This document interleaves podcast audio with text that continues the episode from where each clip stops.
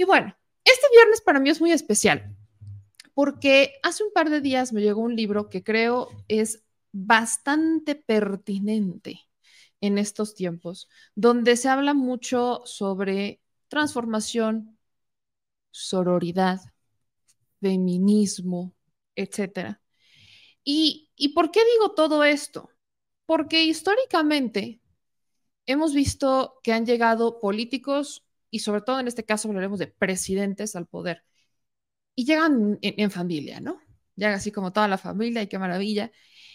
Y aparentemente los hijos y las esposas de los presidentes son como el agregado cultural, como el entenado, van en combo. Sabemos que las esposas de los presidentes históricamente se convertían en presidentas honorarias del DIF nacional, así como todavía ocurre en los estados. Las esposas de los presidentes se convierten en presidentas honorarias si no están casados, son sus mamás, o si es la hermana, si es una, etcétera. Eh, pero detrás de todo, esta, de, todo, de todo este rollo de presidentas honorarias y que aparentemente ellas son las que velan por las familias y qué bonita imagen y que no sé qué, sabemos que en los hechos eso no fue tan cierto que hubo trucos, manipulación. Miren, solo voy a poner el ejemplo de Marta Sagún. Más de uno sabe que Vicente Fox no era capaz de gobernar, la que mandaba era ella. Entonces, creo que también es importante hablar de las esposas de estos presidentes que en estos tiempos, si decimos esposa de, inmediatamente te van a acusar de violencia política de género, aunque ellas van con esa bandera de esposas de. ¿Quién rompe con esa tradición de presidentas honorarias? Es, es el presidente Andrés Manuel López Obrador, cuando Beatriz Gutiérrez Müller, de hecho, la doctora, por decisión propia, dice, yo no soy, yo no voy a ser primera dama, porque aquí no hay damas de primera ni de segunda, no voy a ocupar el cargo de presidenta honoraria del DIF, lo tendrán que hacer los responsables, y yo estaré involucrada en temas de los cuales soy experta, en temas de los cuales sí sé, que es cultura, lectura, etcétera, artes. Y ahí sí la hemos visto involucrada, haciendo un tour por el mundo, intentando rescatar las piezas históricas que, eh, de México, del México prehispánico, que están exhibidas en otros museos. Eh, también la hemos visto en temas un poco internacionales, haciéndola haciendo estas veces de, eh, pues de apoyo del presidente Andrés Manuel López Obrador. La hemos visto, sí, ir con la esposa de Joe Biden, también la hemos visto tener muy buena relación con las esposas de otros mandatarios, etcétera. Pero se rompe este vínculo. Así que hace unos días me llega este libro de mi queridísimo Paco Cruz, que es Las Damas del Poder que insisto, creo que es muy pertinente. Estoy todavía en el primer capítulo, que es sobre la esposa de Adolfo Ruiz Cortines, así que imagínense desde cuándo estamos hablando de las esposas, de las mujeres, las damas del poder y su rol. Así que para mí es un gusto enorme poder eh, platicar con un amigo querido, alguien a quien admiro profundamente, que es mi querido Paco Cruz, que ha escrito muchísimos libros de los cuales he recomendado, he regalado y he leído en más de una ocasión. Mi querido Paco, qué gusto tenerte por aquí. ¿Cómo estás? Yamel, no, muy bien, muchas gracias. Mira, siempre estoy entre contento y nervioso cuando sale un libro. Nervioso porque, ¿cómo es, ¿cómo es ese nervio? Empezamos con, ¿cómo es este nervio? Porque, digo, uno apenas está entrando en este camino de, la escritura, pero tú tienes muchos años, tienes muchos libros y, y, este, y creo que todos son muy pertinentes y salen en un tiempo muy perfecto para analizarlos y darnos un contexto sobre México. Pero este nervio, este nerviecito que sale, ¿de, de dónde viene? No, mira, siempre este, cuando uno se expone a la opinión pública, cuando uno se expone a un público lector, este, es, ah, es como qué está bien, qué está mal. Uno sabe que lo revisó, sabe que lo hizo, y, pero cuando son temas delicados como este, o bueno, o como todos los que yo toco, es, es siempre esperar y ver la reacción, y es el fruto de años de trabajo en 350, 340 páginas, las que sean, es todo eso, ¿no? Todas esas, emociones y que es un libro, primero, que, este, que nace a partir de, de, pláticas que le escuché a mi madre y que si estuviera viva le decía, mira, tú tenías razón. Este, y luego fue un libro que le dedico a un hijo que perdí hace un par de años y, y que él era la, la, persona que me apoyaba, ¿sí? E, entonces tiene muchos sentimientos, tiene tiene muchas cosas para mí. Cada libro es especial, Yamel, cada libro, pero este te digo, uno, primero porque nace con las pláticas que yo escuché de mi madre cuando hablaba, hablaba sobre lo terrible que era la esposa de Adolfo, Adolfo López Mateos y lo terrible que era la esposa de, de Gustavo Díaz Ordaz. Y yo decía, mira, de veras, yo decía, ¿cómo puede ser una mujer tan terrible si yo, yo recibo desayunos de Eva Sámano, de López Mateos, que son increíbles? Y que en la escuela me contaban que era una primera dama, que era la madre nacional, la, la, conciencia del moral del presidente de la República, y, y que este, Guadalupe Borja de Díaz Ordaz era una abuela increíble. Eso lo escuchaba en la escuela, pero cuando llegaba a mi casa, mira, mi mamá tenía una cocina de carne asada con frijoles de la olla en el mercado San Camilito, allá en Ciudad de México, y yo escuchaba que ella hablaba cosas terribles de ella y yo decía, ¿cómo puede ser? Pero hasta que pasaron los años y empecé a escribir, empecé a entender que mi madre tenía razón, que eran mujeres que habían caído en tentaciones muy peligrosas y que se habían corrompido, que habían sido impunes, que habían sido nepotistas y este y que eran tan corruptas como sus esposos. Pero eso lo entendí muchos años después y este es producto de de esas pláticas de mi madre que yo la escuchaba con mi padre que en esa época era uno de los comandantes de la del cuerpo de granaderos de la policía de Ciudad de México, imagínate, así que era como un choque y este libro es para descubrir que mi madre tenía razón que esas mujeres eran las mujeres más poderosas del México y que se habían corrompido tanto como el presidente de la República. ¿Cómo? O sea, porque lo que nos está haciendo creo que es muy interesante, porque justamente, y yo lo he experimentado en carne propia, ¿no? Tú puedes tener una idea eh, de lo que está pasando, pero hasta que hablas con la gente, te das, vaya, se te hace muchísimo más grande el panorama, ¿no? Tú en ese momento decías, cuando yo estaba chiquito, ¿cómo es posible esta dama tan buena, tan agradable, tan, tan, tan mata, tan maternal, cómo es posible que me la pinten como si fuera este, la bruja de, de, de Blair? Y ya cuando empiezas a escuchar y empiezas a ver y empiezas a crecer, te empiezan a hacer sentido muchas cosas, pero también tuviste que investigar mucho. ¿Cómo fue este proceso de regresar en el tiempo hasta justamente esta época en la que tú eras niño, de las esposas de estos presidentes? Por ejemplo, Díaz Ordaz, para mí, de Díaz Ordaz para adelante, incluso López Mateos, pero sobre todo Díaz Ordaz, Echeverría, etcétera, fueron para mí quienes pusieron piedras muy sangrientas en la historia de México. Y el rol de las esposas, creo que si hoy lo cuestionamos, yo no me puedo imaginar, supongamos, teniendo una pareja tipo Díaz Ordaz y no decirle nada después de todo lo que está viviendo el país a causa de las decisiones que él ha tomado, y mucho menos Echeverría. Entonces empiezas a decir, bueno, habrán actuado, habrán dicho, habrán tenido algo que ver, habrán avalado o lo habrán impulsado, porque todo eso queda como en un segundo punto. E históricamente el papel de las mujeres era como muy eh, abnegado, muy sumiso, muy de apoyo al marido, etcétera. Y leyendo este libro te das cuenta que no era así, sino que ellas tuvieron un rol mucho más activo en las decisiones de sus maridos. ¿Cómo fue este proceso para echar atrás en la historia y recabar ya los datos, la información, las relaciones, por ejemplo, Díaz Sordas con la tigresa, etcétera?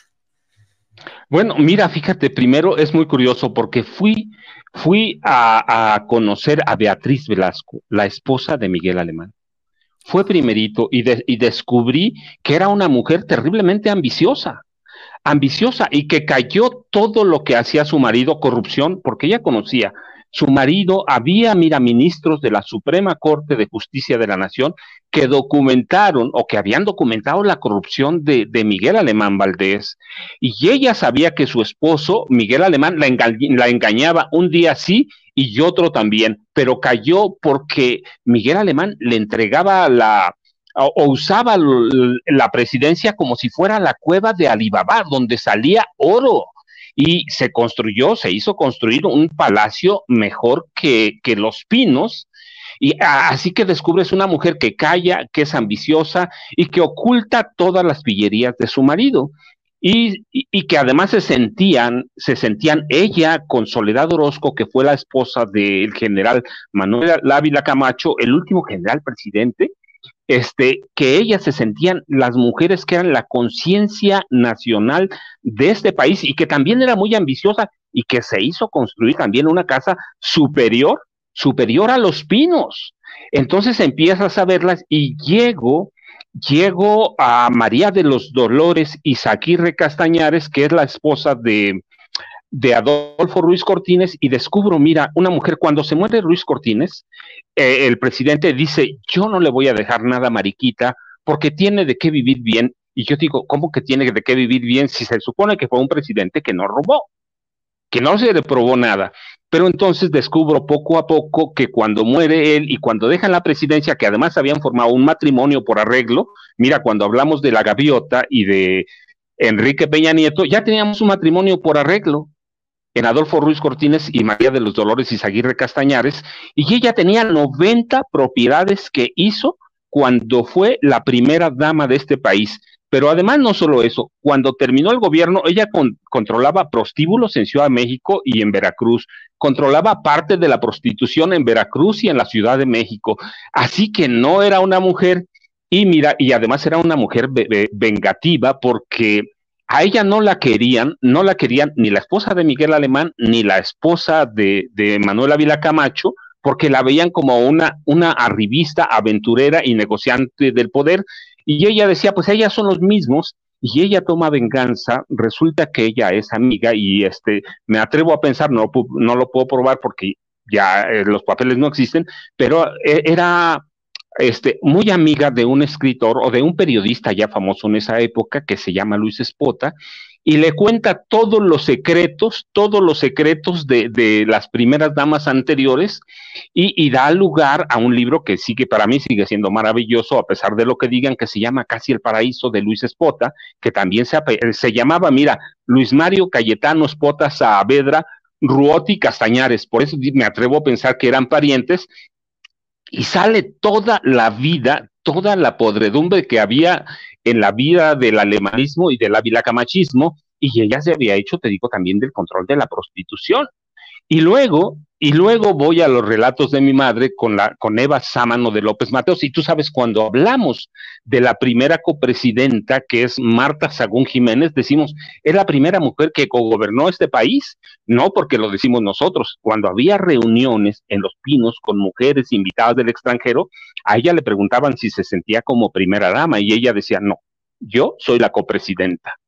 Así que, pero vemos a ella, pero mira, nunca vi hasta que empecé a investigar que mi madre tenía razón. En un momento dado, en un momento dado, Eva Sámano de López Mateos llegó a un acuerdo, llegó a un acuerdo con Gustavo Díaz Ordaz, con Alfonso Corona del Rosal, con Donato Miranda Fonseca y se convierte en la primera copresidenta igualito que Marta Sagún Jiménez. Así que tienes un reflejo en una de otra. Cuando mira, cuando Eva Sámano, cuando Adolfo López Mateos fue destapado como, como candidato presidencial único del PRI, el presidente era su única palabra. Ella sabía que su esposo no podía gobernar, no podía, sabía que tenía siete aneurismas cerebrales y que lo incapacitaban para gobernar, de tal forma que él nunca se muda a los pinos y ella descubre que para paliar los dolores, él se vuelve alcohólico Así que tenemos un presidente alcohólico en Los Pinos que por las noches, y eso está bien documentado, salía a, cazar jovencitas, jovencitas, y ella calla, mira, calla, pero una vez que llegan a la presidencia, eh, hace un acuerdo Tácito con Gustavo Díaz Ordaz, Donato Fonseca Miranda y, Alfonso Corona del Rosal. Tú sabes, ellos se habían conocido en el Senado de la República en los 40 y se habían prometido que el que subiera en, la escalera del poder iba a jalar a los otros. Y Adolfo López Mateos lo cumple, es presidente y a todos los invita. A Gustavo Díaz Ordaz, sabes, lo hace secretario de gobernación y bien poderoso. Alfonso Corona del Rosal era el el presidente nacional del PRI, el Alito Moreno, pero peor, mira, bueno, no, no sé cuál es peor. Este Alfonso Corona del Rosal formó los primeros grupos paramilitares en el PRI para combatir a los priistas y Donato Fonseca Miranda se, se convierte en el primer gran secretario de la presidencia, presidencia y lleva esa mano, les dice así, esperen, espérense, yo voy a controlar toda la política social del gobierno de López, de mi marido, que, pero que además ya estaban separados, mira, así que tienes otro matrimonio que ya estaba por acuerdo, nada más, ya estaba roto, ya estaba roto, entonces, este, ella controla toda la política social. Y cómo ves su ambición y cómo ves que sí que sí era la cogobernante, porque cuando termina el gobierno de López Mateos, ella se mantiene firme en las instituciones que eran el equivalente al DIF. Se mantiene firme y se va solo porque Gustavo Díaz Ordaz, ya presidente, ordena investigarla. Ordena investigarla por corrupción y ordena cortarle todos los fondos y tiene que crear una nueva institución de atención a la niñez porque Eva Sámano no se quería ir. Pero además, mira, descubres otras cosas terribles. Eva Sámano, este, perdón, en el gobierno de López Mateo se ordena el asesinato, la ejecución del último, eh, del último zapatista que hay, y es el padre de la guerrilla moderna, Rubén Jaramillo Méndez. Pero además en ese asesinato también ejecutan a su esposa Epifania. Y Epifania creía que Eva Sama no era su amiga, confiaba en ella, estaba convencida que en esos días del asesinato la señora López Mateos le iba a entregar máquinas de costura para montar un taller de costura en, en Morelos. Y lo que, lo que encuentran es que el Estado Mayor eh, y otros soldados del ejército, bajo las órdenes de la presidencia, ejecutan a ella, ejecutan al esposo, ella estaba embarazada y ejecutan a los hijos y ella no dice nada. Cuando Epifania Zúñiga confiaba en ella, así que ahí tienes más o menos que no era, que sí era la mujer que mi madre decía, y entonces entendí que mi madre las veía con otros ojos, con los ojos que debemos ver a las primeras damas. Entonces, mira, a partir de ahí, Primero desmitifico o intento desmitificar la figura de primera dama. Después verlas como son. Seres humanos, no hombres, no mujeres. Seres humanos que se corrompieron tanto como sus maridos, como sus esposos, los presidentes. Y, es una mujer que, que, que acepta y justifica u oculta la violencia de su marido. Así que tú ves, ahí tienes, y cuando tú me dices Guadalupe Borja de Díaz Ordaz, mira, este, si sabía ella lo, de, lo, del 2 de octubre de 1968, claro que lo sabía, claro que lo sabía. Ella sabía que su marido había perpetrado crímenes de lesa, de lesa humanidad. Sabía que había desaparecido estudiantes, maestros, que los habían aniquilado, tanto que después del 2 de octubre, mira, ella entra en un estado de depresión profundo, profundo. No lo digo yo, mira, lo dicen sus hijos. Se la llevan después de que termina el gobierno, se la llevan a Europa y se regresa, porque estaba profundamente deprimida, no le gustaba aparecer en público, no le gustaba salir a la calle porque sabía claramente que su marido era un asesino y que iba y que Gustavo Díaz Ordaz pasaría a la historia como un asesino, pero ella cayó. Ella cayó porque tenían todos, como lo hizo Eva Sámano de López Mateos, que era su amiga. ¿Por qué? Porque tenían los beneficios de la presidencia de la República. Así que tú tienes, tú tienes razón. Son mujeres que callaron, que ocultaron toda la barbarie que hubo en el sexenio y sus hijos se dieron vida de príncipes en, en los pinos se dieron vida de príncipes, hacían todo lo que hacían los hijos de Marta Sagún en Los Pinos. Así que tienes, Yamel, que tú tienes razón. Son mujeres que callaron, que ocultaron las masacres, las matanzas, la persecución y el hostigamiento a estudiantes, maestros, líderes sociales. Hay, un capítulo, ahorita estoy ojeando un poco, que me que brinca un poco y me creo que es importante también platicarlo. El papel de la esposa de Echeverría, porque la, la, administración de Díaz Ordaz y la de Echeverría están muy vinculadas, pero las esposas también quedaron muy unidas. Entonces, la, digamos que la, la corrupción o el este factor corruptor, llamémosle, no se murió solamente cuando terminó la administración de su respectivo marido, sino que ellas también, así como sus esposos iban entregando las presidencias, ellas también iban entregando estas eh, prácticas que se fueron normalizando de calla o actívate, pero del, lado del mal, digamos, no en favor de, de algo bueno. Y terminaban pasando estas prácticas como de generación en generación. Podríamos decir que de generación en generación, de primeras damas a primeras damas, se iban pasando como los secretos del poder. Ah, mira, yo digo que se iban pasando los secretos de Alcoba y que convirtieron los pinos en una fortaleza manchada de, sangre.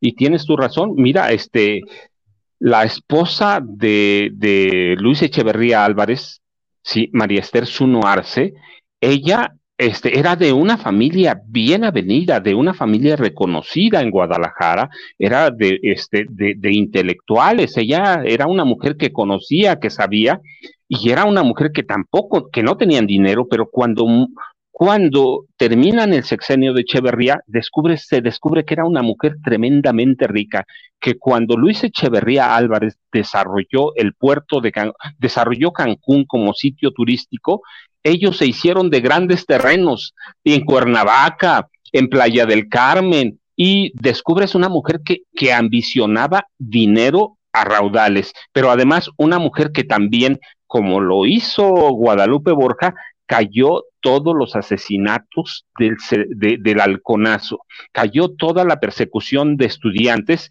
y, y, y, vivió sus días con eso, sin culpa, sin nada, así que tiene su razón, se pasaron de una a otra los secretos y Los Pinos se convirtió en una fortaleza en la que de López Mateos a Díaz Ordaz y Luis Echeverría siempre estuvo manchada de sangre, de sangre que de estudiantes o de quien hubiera sido, mira, de sangre, pero se enriqueció este María Esther Zuno, Arce, pero además hay cosas todavía más graves. Eh, uno de sus hermanos era parte de los cárteles viejos del narcotráfico. Su hermano murió en la cárcel acusado, condenado por narcotráfico, no acusado, mira, así que tienes involucramientos en el narcotráfico desde la familia presidencial.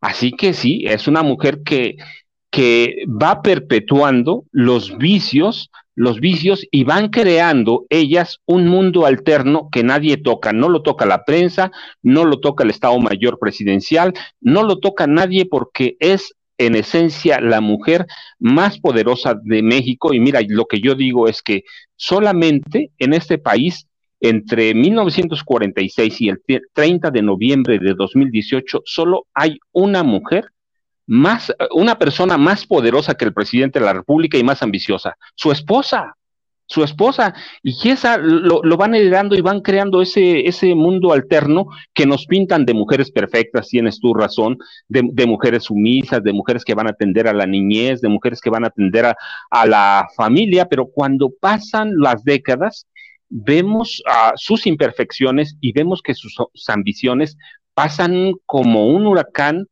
que arrasa a todo el país ¿eh? y arrasa a la economía y lo arrastra y van dejando esa herencia para la siguiente primera dama. Y la siguiente primera dama lo cumple, cumple ese papel también, nada de la mujer sumisa, nada de la mujer que iba a ser ejemplo de la familia mexicana, así que mira, por eso cuando se dice que la mujer en este caso la esposa del presidente, como quieran llamarle, como Marister Zuno, que se hacía llamar la coronela, este, esa no es un ser indefenso, y menos cuando tiene tanto poder, llamen. Paco, yo no voy a spoilear el libro porque quiero que la gente lo, adquiera y lo compre y lo lea. Creo que es muy pertinente, pero sí quisiera preguntarte un par de cosas más.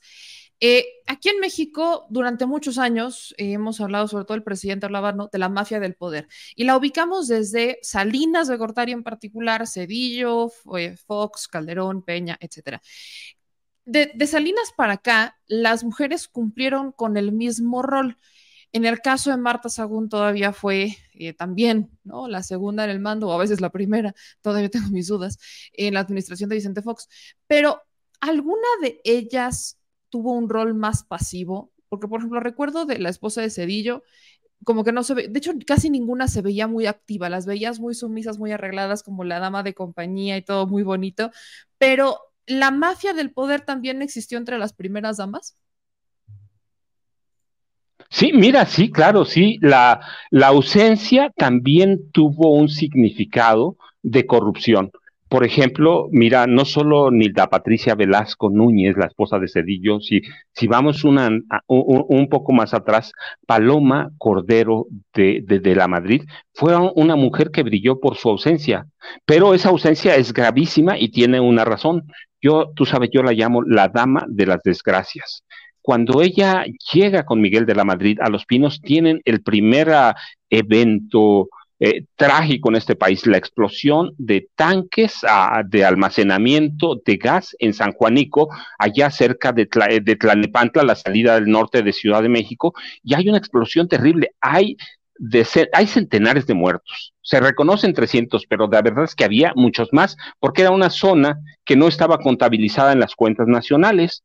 Y mira, eso fue 19 de noviembre. El día 20, un día después, el Estado Mayor Presidencial le pide a la Ciudad de México a la, que les preste un policía para que les arme una ruta para ir a San Juanico. Y uno dice que van a ver la, tragedia, ¿verdad? La desgracia, aunque debieron haber ido un, día antes, pero bueno, este, y, y, resulta que cuando este policía se presenta, se presenta, que lo entrevisté para el libro, se presenta, lo primero que le pide el Estado Mayor es que no van a pasar por San Juanico y que no debe decir nada, sino que van a pasar a cinco kilómetros de San Juanico a cinco para rodearlo, para ir a un hospital que se había improvisado, que se había montado en Tlalnepantla, este, para ver a los heridos, pero nunca, nunca se ve a la esposa de Miguel de la Madrid. Y entonces se descubre las pláticas del Estado Mayor, la señora Paloma Cordero tenía terror a la pobreza, tenía terror a la miseria y la aterraba la tragedia humana, no quería ver la sangre en San Juanico, no quería ver la,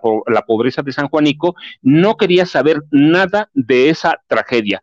Por eso te explicas que después en el 85, en el 85, en el gran sismo que sacude y destruye parte de los cimientos de Ciudad México, la pareja presidencial Paloma y Miguel de la Madrid aparecen hasta muchas horas después, aparecen tarde, aparecen mal cuando la sociedad ya estaba organizada en labores de salvamento, de apoyo, de todo. Y eso es gravísimo, eso es gravísimo. La iglesia tuvo que salir en auxilio de la pareja presidencial. Y luego de, Nilda Patricia, tú tienes razón, es una mujer apagada que vive pegada a las espaldas de su esposo, el presidente Ernesto Cedillo Ponce de León. Yo le llamo, mira, la mujer que vive con el miedo en la retina.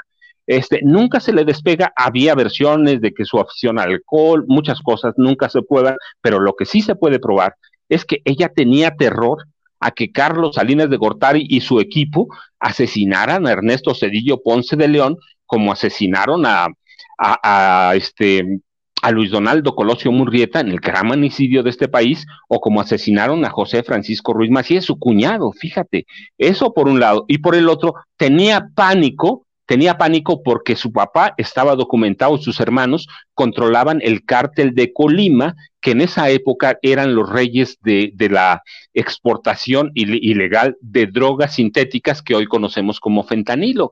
Así, pero eran sus hermanos y su papá. Y lo había documentado el general Gutiérrez Rebollo, que ahora ya murió, pero el, y, y al que investigan, pero él se atrevió a investigar a la pareja presidencial e investiga que la familia de Nilda Patricia Velasco de Cedillo este, está involucrada en el cártel de Colima. Así que tienes otra mujer, no solo Margarita Zavala Gómez del Campo, sino que tienes otra mujer que tiene familia controlando parte del narcotráfico a través del cártel de Colima, que luego da paso al cártel Jalisco Nueva Generación, fíjate.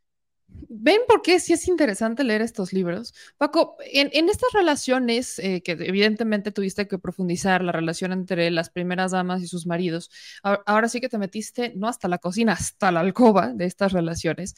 Eh, ¿qué, tanto, ¿Qué tanto corrompieron al sistema? Ellas en particular, desde la omisión, desde la participación, porque por ejemplo, recuerdo eh, particularmente la esposa de Salinas, Ocheli, que termina la administración y por acá divorcio. O sea, las, pareciera que llegan muy enamorados y que la familia perfecta, o esa es la imagen que intentan dar, sobre todo en campaña de, de, la familia unida y todo bien bonito, pero están rotas o están arreglados los matrimonios, como fue también el de Enrique Peña Nieto, o con Salinas de Gortari, que se divorcia en el 94, por ahí, si no estoy mal, 94, 95 se divorcia y luego ya se casa con otra este, mujer. Pero estas esposas eh, es, es una pantalla vienen como una estrategia, se puede dividir en dos, quizás las que desde, desde que se casaron con los maridos, pues le entraron a la estrategia y dijeron, no, pues yo voy a entrar, le voy a sumar desde este lado, y, y se volvieron artífices, o a quienes pusieron otros, unos terceros para que justamente en campaña los presidentes o en, esta, en este rol del político tuvieran esta imagen de la familia sólida que durante muchos años quisieron establecer cuando en realidad no lo son. Y a las pruebas me remito. Volvemos a ver cuántos eh, presidentes, y sobre todo el caso de Salinas, por ejemplo, termina divorciados, termina la administración y por aquí quedó y acá nos vemos y ahí nos vemos. No, mira, es una estrategia bien estudiada, es bien estudiada. Adolfo Ruiz Cortines y María de los Dolores Izaguirre estaban casados por conveniencia. Así llegaron a los pinos, terminando, se separaron, se divorciaron. Pero pasó con López Portillo y Carmen Romano cuando él es nombrado candidato presidencial. Eh, ya estaban, tenían 14 años separados, pero para dar una buena imagen, para presentar la imagen de la familia, este, se reconcilian, van a los pinos, nunca se reconcilian porque vivían en recámaras separadas, pero desde antes, tú sabes, hay, pero documentación extensa de que López Portillo la engaña un día también como la esposa, como, como Miguel Alemán Valdés a su esposa, la engaña todos los días con artistas cualquiera, y ella también tiene sus aventuras con elementos del Estado Mayor Presidencial. Y luego tienes este, el caso de Salinas, lo mismo, y luego tienes el caso de Enrique Peña Nieto, que es un arreglo porque las telenovelas de Angélica Rivera la habían las habían visto 20 millones de personas y apostaban a esos votos para que Enrique Peña Nieto le ganara al, al entonces candidato a la izquierda Andrés Manuel López Obrador. Y luego ya sabes que hay una estrategia para fabricarle una imagen presidencial a Enrique Peña Nieto, lo hacen un celebrity, lo hacen un rockstar. Este, yo recuerdo mucho porque mira, también cubrí parte de su campaña por la gubernatura. Decía, hasta en el papel de baño si me van a, promocionar. Y escoge a Angélica Rivera a través de un catálogo que le muestra Televisa y la carrera de, política, digamos, de, la gaviota empieza en la gubernatura del Estado de México cuando recibe millones millones por promocionar las obras de gobierno de Enrique Peña Nieto, llegan a un acuerdo, se casan, ella dice que estaban enamorados, los hechos ya la desmintieron, se casan, gana, yo digo que hay un fraude escandaloso también con, con Enrique Peña Nieto, un hombre que es fabricado, y, así le fue a este país, se lo corrompieron absolutamente y Angélica Rivera llevaba vida no, no de princesa, de una reina de Inglaterra, la vimos en las tiendas más caras, en todo más caro. Mira, si con ella, si con ella y con Hilda Patricia no se murió el DIF, no se murió el DIF, fue porque las instituciones caminan por inercia. Y yo digo, mira, ellas habían prometido ayuda al DIF las dos. Angélica Rivera se comprometió a visitar los, las 32 entidades, pero ¿qué hizo? La olvidaron, la dejaron al garete y se dedicó, en el caso de Angélica Rivera, se dedicó a vivir la vida de reina y sus hijas, que eran unas, unas princesas, y dejaron un mundo oscuro, un mundo, yo digo que es un túnel, y lo mismo pasó con Hilda Patricia. Nunca, nunca tendió el DIF. Si no se murió, si no se murió es porque verdaderamente había dinero del gobierno para poner un director general que mantuviera las apariencias ahí, pero las fiestas en el DIF con Angélica Rivera eran de fantasía. Eh, en los gastos de Angélica Rivera, bueno, que el, mayor ya sabes que es la Casa Blanca, pero no, hay otros muchos desde el gobierno del Estado de México. A ella le vendieron eso. Mira, el gobierno del Estado de México no es cualquier cosa. En esa época tenía un presupuesto cercano a 250 mil millones de pesos. Y así lo gastaron la gaviota y así lo gastó Enrique Peña Nieto. La última vez que a ella la vieron bien fue, fue cuando se casó en, una iglesia cercada, que es la Catedral de, Toluca, y que es a donde nacen mis historias de María de los Dolores y Zaguirres Castañares, para que tengas una idea. Así que no, si es una constante que hay matrimonios por, uh, por conveniencia, para ganar votos, es una estrategia bien estudiada desde Ruiz Cortines, López Mateos y este, eh, Salinas y Enrique Peña Nieto. E, entonces, en estas relaciones, el amor nunca ha sido factor. Yo sé que me siento, me siento preguntándote esto como muy romántica, como aquí muy idealizando los matrimonios. El amor no existió, era una conveniencia, eran, o, quizás existió en algún momento con algunos, pero después se transformó en un acuerdo de eh, poder. Sí, no, pero absolutamente. Tú viste, este, Carmen Romano, ¿cómo gastaba? A manos llenas le mandaban, le mandaba López Portillo las maletas llenas de dinero. ¿sí? ¿Cómo gastaba Angélica Rivera? Con la cartera abierta, el avión todo. Pues así, así era, este, cada uno de estos matrimonios por arreglo, así fueron. ¿Por qué? No podían decir nada, así que si tú ves, por ejemplo, López Portillo, que es el que el ejemplo que más sobresale, porque mandaba maletas llenas de dinero. Con Angélica Rivera ya no hubo necesidad de las maletas porque había transacciones bancarias. Pero sí, claro, ellas gozaron del poder. ¿Por qué? Porque prestaron sus nombres para tener matrimonios arreglados. Quiero preguntarte sobre esta última primera dama porque algo que se ha repetido en la historia es que las primeras damas terminan la administración del marido y se mantienen siempre muy eh, apartadas y siempre han sido como muy rezagadas, apartadas, como que no buscan el foco público y termina la administración y parece que desaparecen aparentemente, o al menos públicamente. Algunas se quedan todavía metiendo mano, otras no. Pero la que se quedó todavía... Eh, no es Marta Sagún, porque hasta ella también se desaparece parcialmente, pero la que sí se queda es Margarita Zavala. La recordamos mucho fue candidata independiente, no aguantó, renunció, ahora es diputada federal, la votaron y cada que se le critica a Margarita Zavala por lo que hizo su marido, ella se lava las manos, eh, acusa violencia política de género porque es la esposa de y no como Margarita Zavala la que hizo algo por mérito propio. Eh, esta es la única elección que ha ganado en su vida, Margarita Zavala, pero su papel hoy parece ser más activo desde lo que sabemos, desde lo que por supuesto has profundizado todavía más ampliamente con lo de García Luna y todo esto, ¿a qué se debe el que Margarita Zavala decidiera romper? Fue una decisión de Calderón, porque no es como que tengan algo que presumir. Creo que nadie puede decir que el matrimonio Calderón Zavala tiene algo que presumir sobre su administración. No hay nada, ni económicamente, ni en seguridad, ni nada. Eh, ¿De verdad ellos se creen ese discurso de que fue lo mejor que le pudo pasar la guerra contra el narco? ¿Y, qué es lo que, cómo entiendes el, rol de Margarita Zavala, que ella rompe con esta tradición de las primeras damas de estar tranquilas en sus casas y gastar todo lo que se robaron y de regresar eh, a, ocupar un cargo público e insistir desde ahí en ocupar cargos públicos. No, bueno, mira, por las ambiciones desmedidas. Margarita ciertamente es una persona independiente y yo no la, no hablo sobre ella al nivel de la esposa del presidente. Hablo como un ente personal que tiene una carrera pública, pero que se corrompe, se corrompe desde que llegaron a la Secretaría de Energía, se corrompe toda su familia, se corrompe, bueno, hasta su papá, hasta su papá cuando se jubila del Tribunal Superior de Justicia de la Ciudad de México, se corrompe, tiene ambiciones desmedidas. Cuando llega a Los Pinos, mira, no es esa, no es esa mujer sumisa, esa es una ese es papel de una actriz. Se transforma, se transfigura, pero en realidad lo que yo llamo es que es una contorsionista que va evitando por todos lados involucrarse con esa con esa política de masacres, con esa guerra que declara su esposo y que se nota claramente este, en 72 matanzas. Mira, nosotros hablamos de lo que es la masacre en la guardería ABC, 49 niños y que hay una política de Estado para, para ocultar ese crimen, que es un crimen de Estado.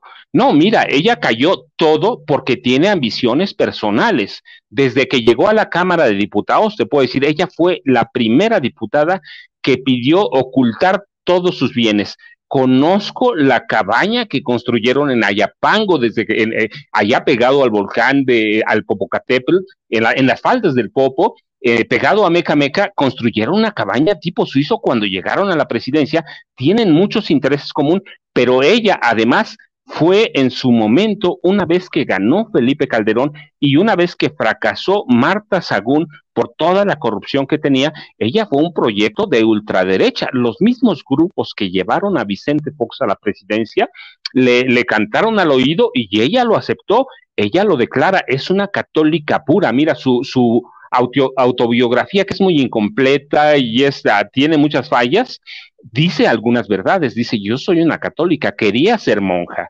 Y así que esos grupos de ultraderecha que llevaron a Fox acogen su proyecto y ella se la cree, pero tiene un problema que descubre pronto la ultraderecha confesional, la ultraderecha violenta, que Margarita es una mujer primero que no puede hilar una idea completa sin teleprompter por más carrera que tenga, por más de sangre azul que sea, de la nobleza del PAN, que no puede hilar una sola idea y que además tiene otra cosa, no tiene carisma, no puede arrastrar gente, por eso no ganó ninguna elección, como tú dices, la última y está con muchas dudas, pero bueno, finalmente ahí está, así que tiene ambiciones propias, no se quiere despegar del poder y piensa que en algún momento todavía puede ser candidata presidencial, pero no pudo, mira, ni con la ayuda de García Luna, que le hizo todo el trabajo de inteligencia en su campaña presidencial independiente, ni que le hizo el trabajo de inteligencia cuando estaba montando su partido político. Tuvieron que alterar cualquier cantidad de cosas. ¿Por qué? Porque Vela, Margarita no es una gente que arrastre, Margarita no es una gente que convenza, Margarita es incapaz de, leer, de, de, de pronunciar, no de leer, de pronunciar una idea completa, si no dice una barbaridad, pero ella tiene ambiciones terribles, lo mismo que su familia completa piensa que ella puede ser eventualmente todavía candidata presidencial. Paco, quiero recomendarle a toda la gente que lea este libro, porque, y aquí viene esta, quiero que me ayudes con esta reflexión. El presidente Andrés Manuel López Obrador cambia la jugada, sobre todo fue un tema de la doctora Beatriz, su esposa, de cambiar la jugada y decir hasta aquí. Se rompe el esquema de primeras damas, se rompe todo y ahí nos vemos. Pero esa es la esposa del presidente. Ya va a acabar esta administración. Y aquí hay dos caminos y no, no voy a hablar de los candidatos, después te voy a invitar para hablar sobre los candidatos de derecha, pero en este caso las probabilidades superan por mucho eh, a los candidatos del PRI-PAN-PRD. Y sabemos que el próximo presidente o presidenta de la República va a salir de Morena. Entonces aquí hay dos opciones. O llega un hombre o llega la primera mujer. Y bajo lo que tú has investigado y todos tus antecedentes y el cambio que da eh, la doctora Beatriz Gutiérrez Muller con Andrés Manuel López Obrador. ¿Cómo ves a las parejas eh, que buscan ser parejas presidenciales? ¿Ves este rol activo Está, por ejemplo, el caso de Marcelo, eh, su esposa sí es activa eh, políticamente, ella tiene una carrera diplomática, pero no es mexicana. Tenemos a la esposa de Ana Augusto, que es, ha sido muy sigilosa, que la hemos visto, pues yo no, no voy a decir que igual que las primeras damas pasadas, pero su rol ha sido muy recatado, muy sigiloso, muy, eh, muy neutral, como que no se mete, y solamente fue activa en Tabasco cuando estaba en el DIF. De ahí en fuera, no sabes, por aquí hay muchas personas ni siquiera sabían que Adán Augusto estaba casado, de no ser por eso. Eh, ves, por ejemplo, el papel de Monreal, donde su esposa sí está más activa, pero tiene muchas propiedades y yo no sé si la señora trabaje, por ejemplo. Y luego tienes a una Claudia Sheinbaum, por ejemplo, que sería la primera mujer y no tenemos quizás eh, un ejemplo de cómo funcionaría el, el caso de la pareja. ¿Qué es lo que tú analizas? ¿Qué es lo que tú ves? Y sobre todo, ¿qué mensaje les darías a estos eh, candidatos o candidata de, Morena PT Verde que pudieran llegar a ser presidentes o presidentas de la República. Sí hay un cambio con Andrés Manuel López Obrador, pero yo no sé si estamos exentos a que no se cometan los errores del pasado. ¿Tú qué opinas?